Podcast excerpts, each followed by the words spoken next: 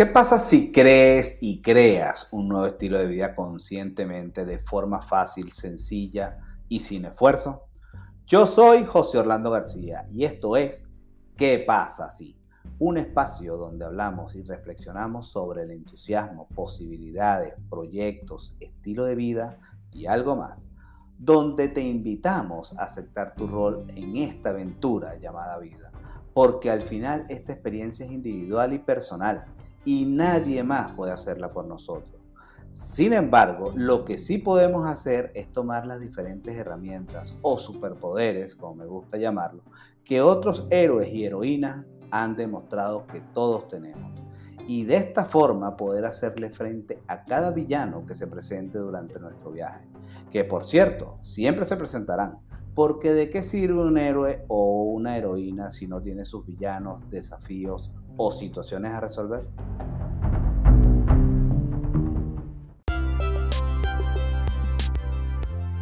¿Qué tal? ¿Cómo estás? Espero que estés excelente y pasando un tiempo maravilloso y espectacular. Te doy la bienvenida a un nuevo episodio de ¿Qué pasa si? Como siempre es un gusto poder compartir contigo otra píldora de sabiduría. En varios episodios te he estado hablando de las leyes universales, de la identidad, del ser, del ego, y que no creas en etiquetas que te coloquen. Por eso hoy quiero hablarte de una expresión anglosajona muy famosa que dice fake it until you make it, que significa algo así como fíngelo hasta que lo logres.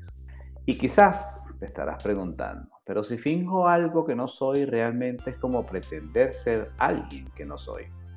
Y te puedo decir que esto es una verdad media. Y para aclarar mi punto, déjame que te cuente una historia. Así que pasa adelante, ponte cómodo mientras yo te cuento la historia.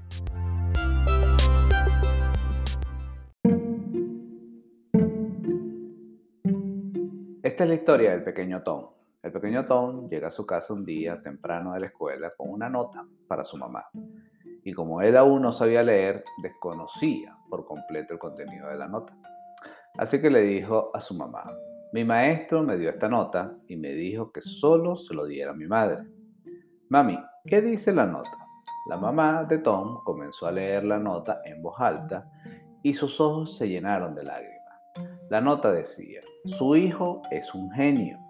Esta escuela no es apta para él porque no tenemos maestros tan buenos para poder educarlo apropiadamente. Por favor, enséñale usted. Así que la madre de Tom se tomó en serio el rol de educar a su hijo. Pasaron muchos años y la madre de Tom falleció. Y después de despedir a su madre, fue a la casa a recoger todas sus cosas para deshacerse de lo que ya no era necesario. Y en un viejo cajón encontró aquella carta que le envió su maestro a su madre.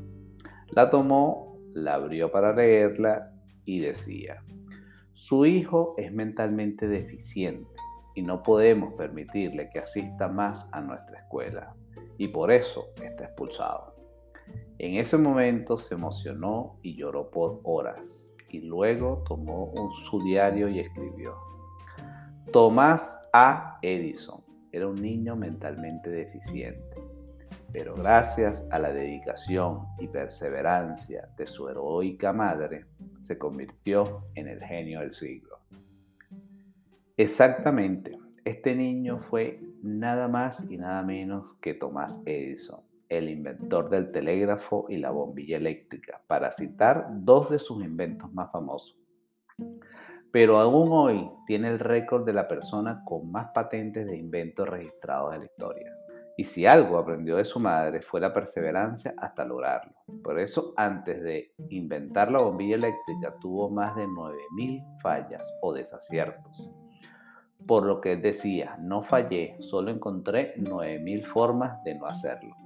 También tenemos el caso de un joven norteamericano que asistió a una sesión con, con una vidente y ésta le dijo que él era la reencarnación de, de Napoleón Bonaparte. ¿Y qué sucedió? Comenzó a estudiar la biografía de Napoleón y actuar como él y se convirtió en uno de los hombres más brillantes de Estados Unidos de la época de los 70. Si nos fijamos en qué tienen en común esta breve historia, es que primero hubo un condicionamiento externo. Una figura a la cual ellos le dieron autoridad les dijo, tú eres un genio, o eres la reencarnación de Napoleón. Segundo, a la persona creerlo se comporta y actúa como tal, porque ahora es su nueva autoimagen.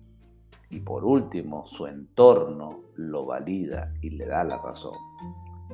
Si tú no tuviste la suerte de Edison de tener un coach, un mentor o guía, te sugiero que busques uno, porque toda persona de éxito ha necesitado a alguien que le muestre el camino. Y mientras tanto, fíngelo hasta que lo logres.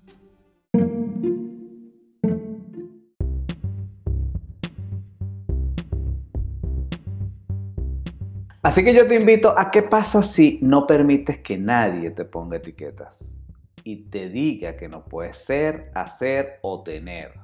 Solo tú sabes si puedes o no puedes, nadie más. Recordemos que así como Edison, ha existido muchas personas exitosas que igual le dijeron tú no puedes hacerlo, como fue el caso de Michael Jordan, considerado por muchos como el mejor jugador de baloncesto de la liga profesional de básquet, a quien su profesor de gimnasia en la secundaria le dijo, que nunca podría jugar básquetbol porque su condición física no le favorecía. El mundo está lleno de personas que se hacen llamar expertos, que solo saben transmitir sus limitaciones. Así que cuando alguien te diga no puedes, no está hablando de ti, sino de sus limitaciones. Importante, si eres mamá o papá, siempre dile a tus hijos que pueden hacer todo lo que se proponga y no dejes que nadie le corte sus alas, porque el universo es mental.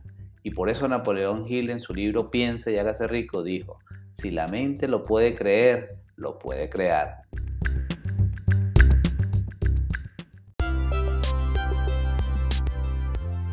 Por el momento yo me despido. Hasta el próximo jueves donde te estaré compartiendo otra píldora de sabiduría. Recuerda que puedes seguirme en tu plataforma de podcast preferida o por YouTube como ¿Qué pasa si?